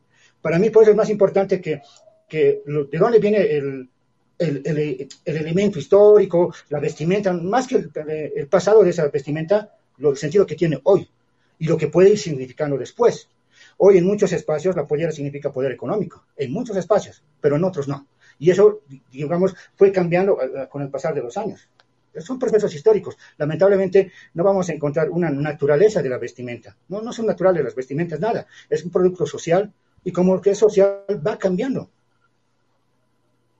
Bien, estamos en elecciones, eh, va a volver, va, va, va, a venir un, nuevo gobierno, en algunos casos volverá alguno, em, entre los favoritos, en otros casos no, em, dependerá del elector. ¿Cómo ven el tema y, esto a los cuatro, por favor, para hacer una intervención, empezando por nuestros invitados, el tema de, la descolonización, la marginación, la exclusión y la, mm, discriminación eh, como tarea del siguiente gobierno, ¿no? Teniendo en cuenta lo, anterior. Eh, Carlos es muy crítico de, lo que ha hecho el MAS, asocia muchas de esas manifestaciones con eh, hechos de carácter folclórico, lo ha dicho en varias entrevistas cuando, me tocó llamarte Carlos. Eh, ¿Qué opinan? ¿Cómo tendría que ser este horizonte? Si tendría que ser prioritario, no tendría que ser prioritario, eh, porque parte de la mecánica de negación del otro y del rechazo es justamente recurrir a veces a las, a las diferencias físicas, culturales. Em, ¿Cómo lo ven esto? Eh, por favor, eh, Sayuri, Carlos, Franco y Álvaro. Adelante. No van a hacer nada, pues. Todo siempre es para, para hacerte creer que han hecho. Pero no van a hacer nada. Porque ya les he dicho, se puede protestar contra los españoles, hasta contra el imperio romano. No sé quién ha protestado de los diputados. Hemos luchado contra el Evo, también ha peleado contra el imperio romano. ¿no? Se puede, ya están muertos. Pero ¿saben a quién no van a tocar? Y ese es el problema ahorita. ¿Quién nos está colonizando? Voy a desarrollar esta idea de los chinos. Miren, yo he visitado todas las capitales de, las, de, de Latinoamérica, pasando por México, Colombia, Ecuador, Perú, este, he pasado por, por eh, Venezuela, por Chile, por Argentina. Y me preocupa mucho porque principalmente en las ciudades donde hay gran cantidad de población indígena, las artesanías que venden son todas hechas por chinos. Los harapes mexicanos, los sombreros de charro. En, en Perú igual, lo, la, las, eh, las, mantas de vicuña, o perdón, de, de alpaca, eh, las chompas de alpaca, los luchus. Aquí lo mismo, aguayos hechos por chinos. A ver, ¿qué, peor, qué, qué muestra más grande de colonización? Porque dicen, me encanta que dicen, los españoles han sido genocidas. ¿Con genocidio? No, no, no, han matado a nadie, ojalá nos hubieran matado, nos han esclavizado. ¿Y saben qué más ha habido? Etnocidio. Han despojado al indígena latinoamericano de su identidad, le han hecho creer en otro Dios, le han hecho vestirse diferente. Pero bueno, así son las conquistas, por cierto, les digo, es así. No ha habido una conquista en el mundo que haya sido hecha con amor y paz y flores y guitarras, no hay. Así se conquista. Y saben qué, en la vida real, el que conquista es el que crece. No hay buenos ni malos. Inglaterra, España, Estados Unidos. Conquistas, ganas guerras, ganas territorio, dinero, progresas. Así es, fin de la, historia. Desgraciadamente, en estos casos no se puede hablar de categorías morales. Pero más allá de eso, nuestro problema es ese, ¿no? Hablamos de, del genocidio que no ha existido, ha muerto mucha gente, pero no se puede decir que es un genocidio, no ha sido más que nada por las plagas y por las enfermedades que han contagiado, pero sí ha habido un etnocidio en el que han despojado de su identidad a los habitantes de esta región. Y ahora está pasando lo mismo, porque esto que había sobrevivido, el idioma, la lengua y la capacidad de hacer artesanías, entre comillas, que en realidad son obras de arte, muchas de ellas, tejidos, eh, bordados especiales, la manera de hacer los, los axus, los, los chumpis. Y eso nos lo están quitando los chinos, porque nos lo hacen más barato y nos lo hacen de menos calidad. Y nosotros felices agarramos eso y vendemos. Y cada vez más artesanos, más especialistas, están dedicándose a vender, están perdiendo esa capacidad. Pero no veo a nadie protestando frente a la embajada china para que no ingrese más o para que se prohíba la producción de esos elementos, porque eso no se va a poder, pues. No vamos a ir a, a decirles que, que, no nos metan mercadería, porque entonces los burgueses se estallan. ¿Y qué vamos a hacer ahí?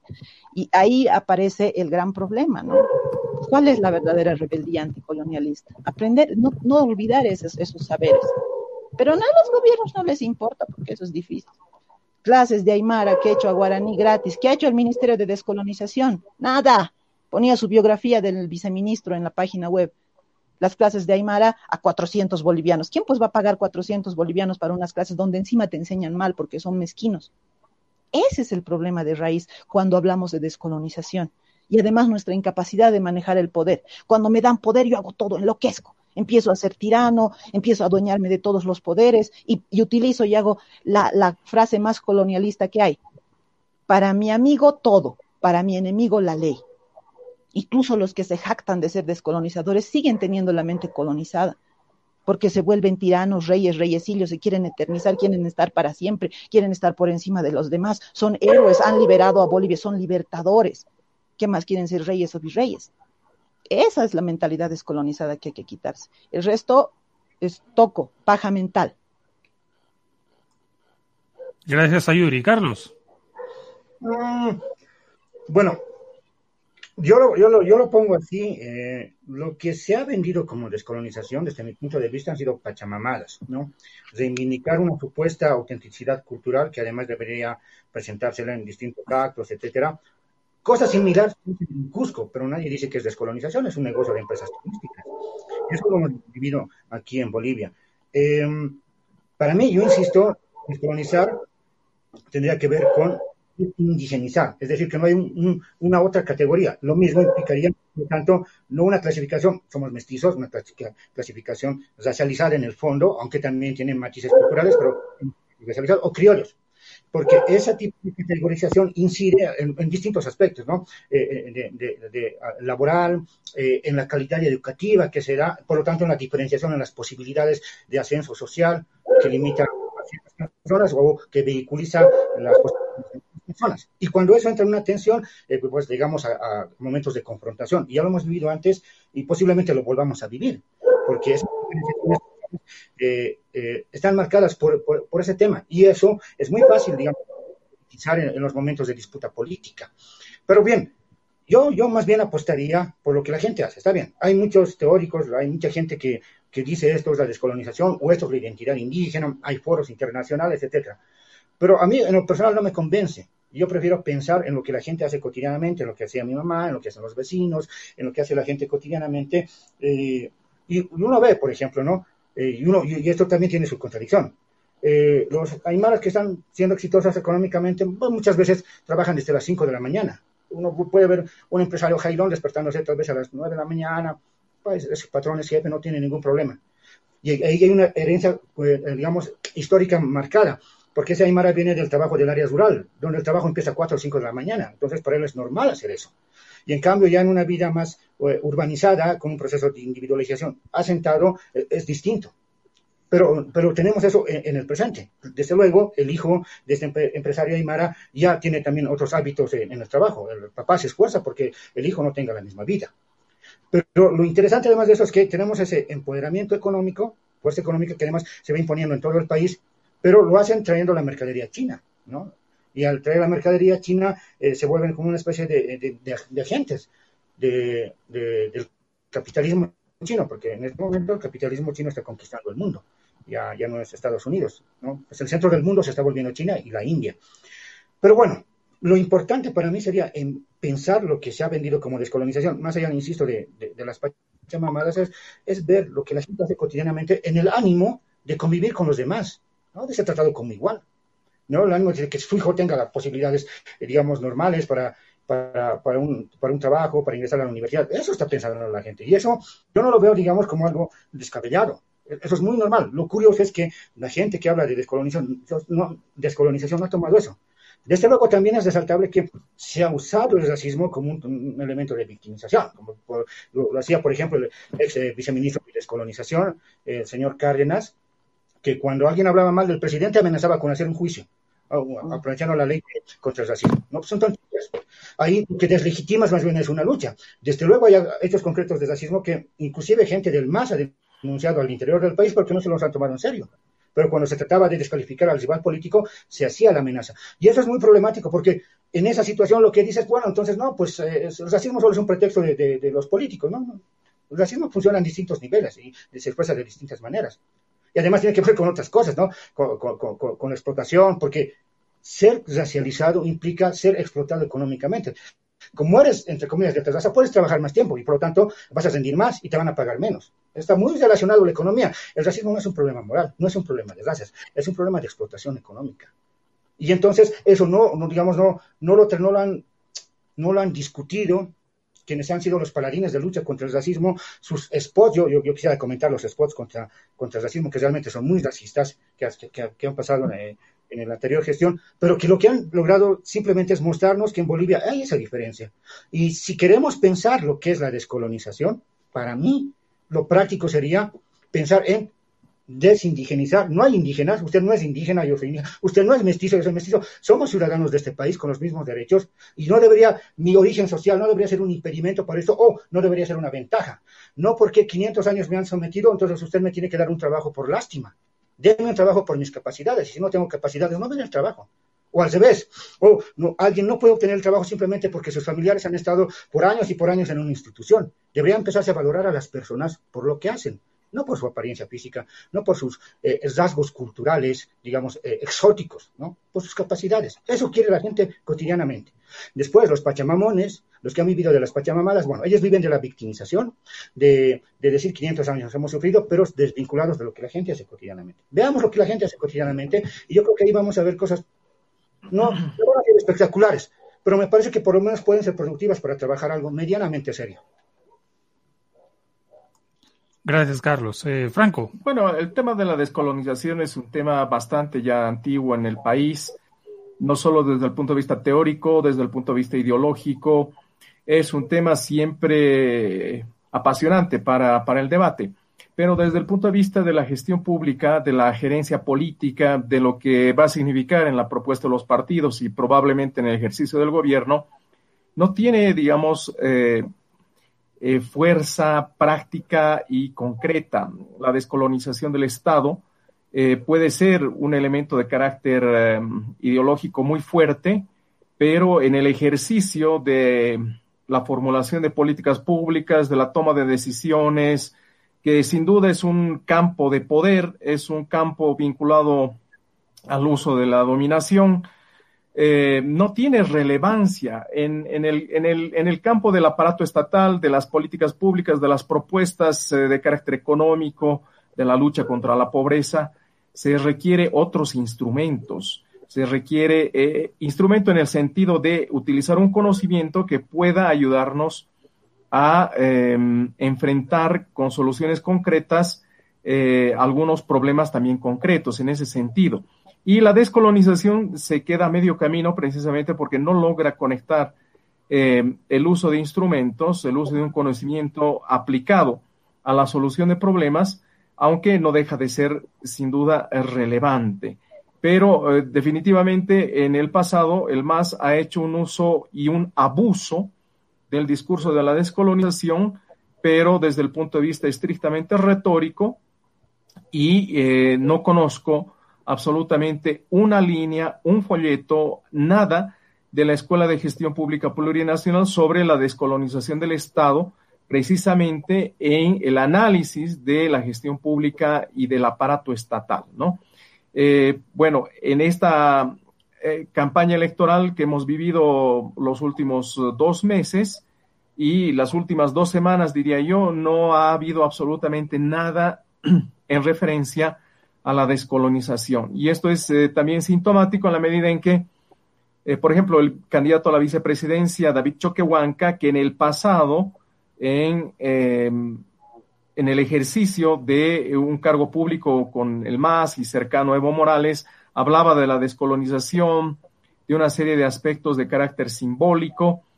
Ahora, eh, Choquehuanca no ha pronunciado absolutamente nada porque se ha dado cuenta probablemente que eh, cae en, en, en, nada, ¿no? Es, es, un discurso que ha quedado hueco y que lamentablemente él ha sido eh, un agente de lo que indica Carlos con total precisión, de un pachamamismo que en el fondo fue un autoengaño y un engaño hacia el desarrollo de una visión política más profunda desde el punto de vista eh, del ejercicio del poder, ¿no? Eh, porque sin duda el MAS fue eh, utilizando aspectos de la descolonización y del discurso ideológico del indianismo a su favor, pero para instrumentalizarlo y finalmente neutralizar los elementos más críticos y más, eh, digamos, potencialmente eh, productivos en una verdadera transformación de carácter hegemónico o de carácter político-cultural. Bien, a mí lo que me da un poquito de miedo es que, bueno, se ha asociado, esto lo dijo Sayuri en algún momento, se ha asociado a mucha, a determinados estratos sociales y culturales con un partido. Este partido ha trabajado por asociarlos y estas bases, estas masas se han dejado cooptar por ese partido político. Y ahora en todo este contexto, quienes se oponen a ese partido político niegan la existencia del otro, ¿no? Ma, el, eh, Carlos Mesa, eh, Camacho fundamentalmente, a mí me, me, da miedo de que por de que muchas injusticias pasen por ese filtro político de negación del otro y por ende de muchos sectores sociales que se han identificado con el más justamente. Don Álvaro Rivera. Ah, bueno, mi percepción es que eh, este tema va, va, va a seguir eh, estando al final de la lista, como ya lo hemos visto, ya lo han comentado también ustedes, en lo que ha venido a ser el, debate político electoral, no se, lo ha, no se lo ha tocado en ningún momento. Lo que yo veo es, póngale hipotéticamente, gane el movimiento al socialismo, este discurso de, de, de, de, descolonizaje va a seguir siendo, va a seguir sirviendo para, para la victimización, seguramente, de algún líder político, ¿no? Los 500 años nos han humillado, nos han... ah, Y bueno, de ganar algún otro partido que no sea el movimiento socialismo, quizás tengamos, ¿no? Otro adorno, como fue en su momento la ministra de Cultura. Bueno, a ver, pongamos a alguien de Poncho y Pollera en algún puesto público para decir que somos inclusivos, que estamos en este proceso de hermanaje con el indígena va a seguir siendo discursivo. Yo creo que esto tiene que partir directamente de la, de la gente, de la sociedad, de las personas, de los ciudadanos, de toda la población, para poder ir ya superando estos temas, ¿no? Vernos a nosotros como iguales. Y bueno, que las autoridades se dejen de joder con el tema, porque al final, con lo que viene a ser eh, eh, desde la política, no vamos a avanzar en nada. Bien, vamos. Adelante, adelante. Realmente, algo que se me fue, pero me parece importante. Yo, bueno, si yo fuera gobierno, eso nunca va a suceder, pero bueno, eh, yo anularía universidades indígenas, porque es totalmente racista hacer un espacio solo para indígenas y otro para los normales. Y, socialmente la categoría es inferior, porque la universidad indígena se supone, en esa asociación con lo inferior y además en esa estructura social, es lo inferior. Entonces, abriendo universidades indígenas, por ejemplo, se refuerza el racismo. Yo, lo he, yo he escuchado en la UMSA, pero que se, cuando hablan entre estudiantes, pero si tú dices que eres eh, indígena, ¿por qué no te vas a una universidad indígena? ¿no? Es decir, se crea la idea de un espacio natural para otras personas. Para mí es eh, eh, peligroso y más bien eso se ha hecho un nombre de la descolonización, pero reproduciendo el racismo y espacios para unos y para otros, lo hemos visto en Sudáfrica, lo hemos visto en Estados Unidos, eh, cuando se separaba a los negros de los blancos. Y eso, para mí, eh, más que ser descolonizador, es colonialista. Y otro aspecto más.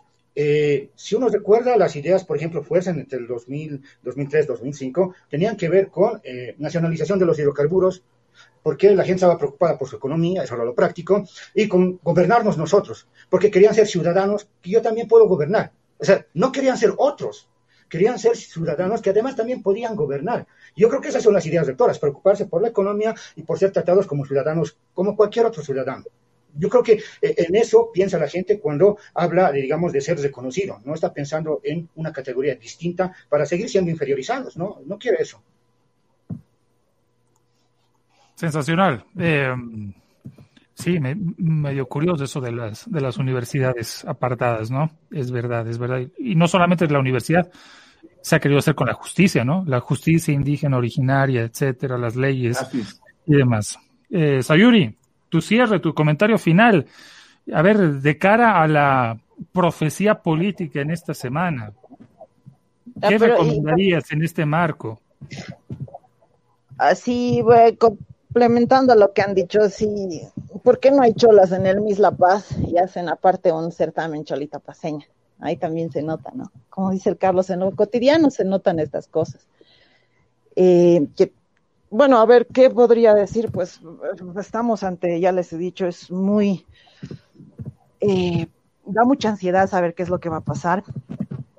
Eh, hay cosas que se han dicho que son muy duras. Yo eh, particularmente me he enojado mucho cuando han entrado al palacio y han dicho, la Pachamama nunca más vuelve a entrar aquí y me da mucha rabia porque quiénes son ellos para decir quién puede entrar y quién no. Y esas cosas molestan a la gente, por un lado. Pero por otro lado, me ha molestado mucho también que se utilice a la gente del alto para defender a un hombre que se ha querido eternizar en el poder. Desgraciadamente, estamos teniendo que elegir entre la gente que no quiere que la Pachamama entre y la gente que utiliza lo indígena, lo aymara para defenderse como si fuera escudo y carne de cañón ha habido siempre traiciones a los movimientos indígenas. A mí, yo valoro mucho el movimiento indígena. No quiere decir que sea indianista. Tengo mis propias formas de ver las cosas y creo en el individualismo. Pero eh, han hecho pacto con el MNR, los han traicionado. Pacto militar campesino con Barrientos, los han traicionado. Este, han hecho pacto con el MAS y los han traicionado, seamos honestos.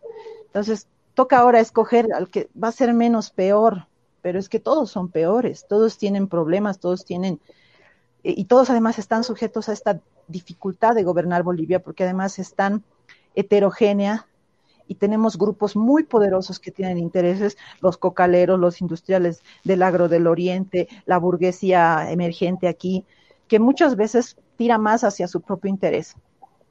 Entonces, tenemos problemas de, impuestos, tenemos el problema de, enfrentar la economía, la salud y algo de lo por lo que nunca nadie hace marchas, salvo cuando le conviene la educación. Nosotros le damos a la milicia el 54% de nuestro presupuesto nacional. La salud y la educación, salud tiene 6%, educación tiene 3%. O perdón, viceversa, educación tiene 6%, salud tiene 3%, vivienda tiene 3%. Si nosotros no hablamos de subir esos porcentajes, si no somos capaces de redistribuir, no va a cambiar nada y lo único que cambia es el discurso y la cara del que nos gobierne. Nos, gobernará un blanco, un moreno, un, un chino, un asiático, vendrá un nórdico, un vikingo, venga quien venga, si nosotros no cambiamos de raíz todos estos problemas que tenemos, no mejoramos la educación, no permitimos que siga muriendo gente con enfermedades como el cáncer, si no cambiamos la percepción que tenemos de los espacios, las ciudades, qué está pasando con Santa Cruz, le está ganando a La Paz en, grandeza y en crecer y La Paz está achicando, qué pasa con las otras ciudades importantes, Sucre, Potosí, eh, Tarija, ¿Cómo hacemos que estas ciudades crezcan, que se vuelvan metrópolis? ¿Cómo hacemos que no se concentre la población en un solo espacio y que no crezca solamente una región? ¿Qué hacemos con el federalismo? ¿Qué es lo que quieren? Esas son las cosas que tenemos que discutir. Pero a veces se nos va el tiempo hablando de polleras y de ponchos y de hojotas y, ya no hay tiempo para discutir de lo que realmente importa. Porque cáncer le da a todo mundo, por si acaso, y educación necesitamos todos. Carlos, tú cierre, por favor. Mm, respecto a lo que pueda venir, yo, gane quien gane, yo pienso que va a encontrar un escenario polarizado. Claro, va a haber diferencias entre quién gane, eh, cómo gestionar eh, en adelante eso. Pero también me da la impresión que se va a generar un escenario en el que va a empezar a salir otras corrientes, insisto, eh, digamos, hay como una especie de antimacismo y masismo que se refugian en distintas ideas. Por ejemplo, el masismo se refugia en lo indígena, y, y, razones para ello. Por ejemplo, empíricamente es su base electoral. Pero también hay sectores que están contra eso y además contra lo indígena. Entonces tenemos una polarización que en adelante a mí me da la impresión, eso va a dar lugar a que emerjan respuestas respecto a, esos polos, respuestas que pueden salir de los espacios donde estas personas están, son amigos, hacen fiestas, se encuentran y, y pueden proyectar algo distinto pensando ya en cosas más concretas que tienen que ver con los intereses de la gente. Entonces, si bien pienso que vamos a tener una situación de todas maneras difícil, gane quien gane las elecciones, creo que también nos va a obligar a que emerjan nuevas alternativas. Y ya es hora de mandar a jubilar a muchas personas que siguen candidateando. Pero yo, eh, en algo que me, interesa coincidir con, con Sayuri, es que el tema de la educación es muy preocupante, pero yo quiero ser muy puntual con el tema de la universidad. No pueden existir las repúblicas independientes de las universidades, que no sabemos cómo se, se manejan cursos. Eh, o sea, el, refugio es la autonomía, pero no tenemos idea cómo está funcionando. A mí me interesaría que las universidades estén conectadas con áreas muy concretas. Por ejemplo, ¿cómo hacemos producir el altiplano boliviano? Necesitamos que las universidades tengan que ver con eso. ¿Cómo se nombran a los docentes? Son problemas que tienen que ver con la reproducción de una cierta forma de vivir. Y si hoy día vemos la política como algo que nos, nos atormenta, pues los que han pasado por la universidad pública saben que eso que vivimos en el país empiezan las universidades. Ahí se forman los, los centros de estudiantes, eh, los candidatos que van a decanato. Eso que practican ahí, luego lo hacen en doctorado en el Parlamento. O sea, no estamos al margen de lo universitario y lo, lo nacional, por decirlo así. Ahí también hay problemas y sería muy bueno tocar esos problemas. Sensacional, espectacular.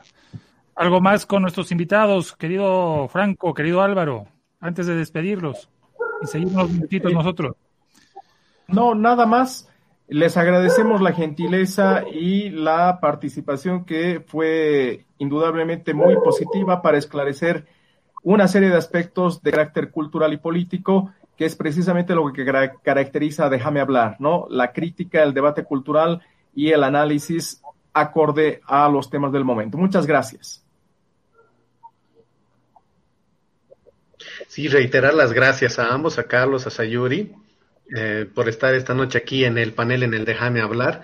Y bueno, se nota que tienen buen pegue, hemos tenido una gran cantidad de aquí comentarios, gente en apoyo, no tan de acuerdo con, las ideas de unos de otros, pero que al final eh, se puede siempre crecer a través de estos diálogos. Sayuri, Carlos, muchas gracias. Sayuri, Carlos, gracias.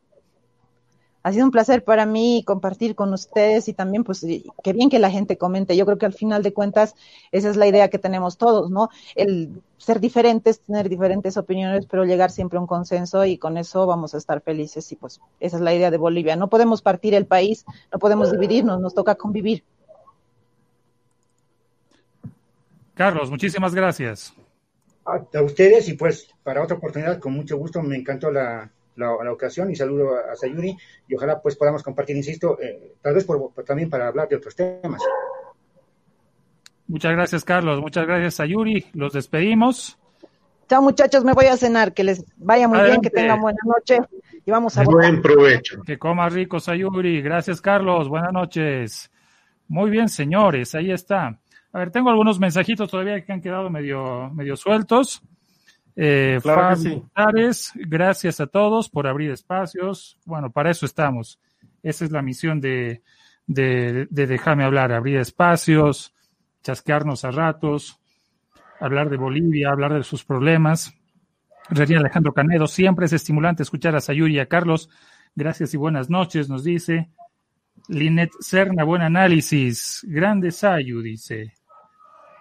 Lía Island, esperemos que el siguiente gobierno por el que votemos de verdad sea menos, peor y no nos dé sorpresitas. Ojalá, oye, qué, qué, tenso, ¿no? Es como cuando van a, van a chocar dos equipos de fútbol que se tienen, se tienen rabia. Nos quieren ignorantes en la educación para, no, para que no exijamos derechos. Todos somos mestizos y nuestra sangre corre y en nuestra sangre corre lo originario y lo que llegó de afuera. Muchísimas gracias. Don Álvaro Rivera, una conclusión. A ver, eh, mañana ir a votar con, con calma, ir a votar con, ir a votar con, con, la seguridad, con la bioseguridad que corresponde. Ya ha salido las instrucciones a la gente que todavía no lo ha visto, una checadita ahí, la página del OEP, ahí está el procedimiento que hay que seguir para poder votar. También lo conversamos con Franco el día miércoles, esto de mostrar el carnet, quitarse un, un poco el barbijo para que te puedas reconocer las personas de la mesa, no entregar el carnet, no tocar el ánfora, dejar el voto y hacerse bola ahí con su documento y esperar los resultados eh, siempre tener calma. Eh, ya hemos salido de un, de un proceso electoral traumático en 2019. Mantengamos la calma, que esto se lleve de la mejor manera y aceptar eh, a, a la autoridad que vaya a ser electa, ¿no? la, la base también de que tengamos paz en nuestro país está en aceptar este juego democrático. Después, bueno, pues que gane quien gane. Nos vemos el miércoles en otra entrega del Déjame hablar. El miércoles sabremos algo ya. No vamos a saber inmediatamente, eh, justamente mañana. Va, va, a demorar un poquito, no va, no va a haber el direpre. Franco. Bueno, eh, agradecer a todos nuestros seguidores la lealtad con la que se conectan para cada programa y decirles que precisamente mañana vayan a votar. Yo creo que va a ser una jornada tranquila, eh, sin duda histórica y bueno, nuestro futuro se juega el día de mañana con el ejercicio del voto. Pero antes de despedirme, yo quería simplemente hacer un pequeño comentario de una noticia que también ha llamado mucho la atención y que probablemente exija un análisis en posteriores programas del Déjame hablar. Eh, Gabriel Álvaro, este conflicto entre el director de la Unidad de Investigaciones Financieras y aparentemente el ministro Murillo, está, está levantando bastante polvo. Hay eh, problemas no solo de carácter político, sino hasta de espionaje y de, bueno, cosas eh, muy, muy extrañas, ¿no? Pero yo, yo lo dejo ahí. Sin embargo, es realmente un aspecto que tenemos que profundizar para el análisis, la reflexión posterior. Bueno, sobre el anterior fin de semana, dos cosas se han cumplido de lo que ha dicho Ramsés. Dijo que dos se iban a bajar de la candidatura y se han, bajado, se han bajado. Al día siguiente se bajó Tuto Quiroga, al día siguiente. Ramsés, lo hizo otra vez. Y, otro, y dos, la inmisericordia presión sobre Camacho, también la dijo, ¿no? Así viene desde muchos lugares. La presión de Camacho viene desde la gente que está en el orbe político, uh, activistas, uh, ex autoridades, incluso viene de parte de Cremos. Ahí McLean también estaba revelando todo lo que había sucedido en torno a lo que viene a ser la jefatura de campaña. Uh, Walter Chávez, que, que, que, está manejando la campaña. Walter Chávez, que sale a decir que no, que él no tiene nada que ver con Cremos. Y se nos ha hecho todo un mierdero aquí con Luis Fernando Camacho. Pero ya estamos unidos en las elecciones, así que ya no hay vuelta de de hoja. Esperamos los Pero, resultados el día de mañana después de la votación. Complicado creer a Walter Chávez, ¿no? De decir que no está con Creemos, si es el maestro de la guerra sucia en Bolivia. Claro, bueno. y, y, y la, la, la, forma en la que se ha manejado la campaña de Camacho el último mes demuestra mucho, ¿no? La mano ahí de Walter Chávez, de cómo se, de cómo él acostumbra a, a manejar lo que es una campaña política. Bien, 10 con 10, nos vemos hasta el miércoles, que viva Bolivia. Nos vemos hasta el miércoles. Hasta el miércoles. Nos vemos. Buenas noches.